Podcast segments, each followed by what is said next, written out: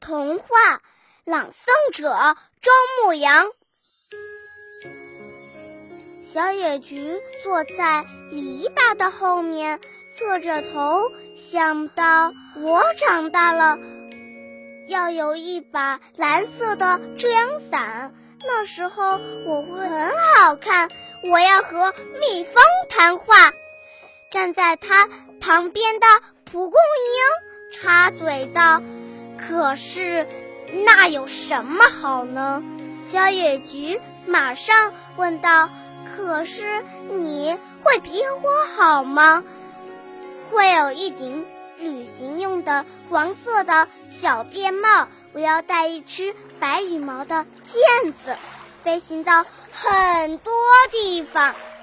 小野菊沉思地说：“那真的很好，可是我不要像你。”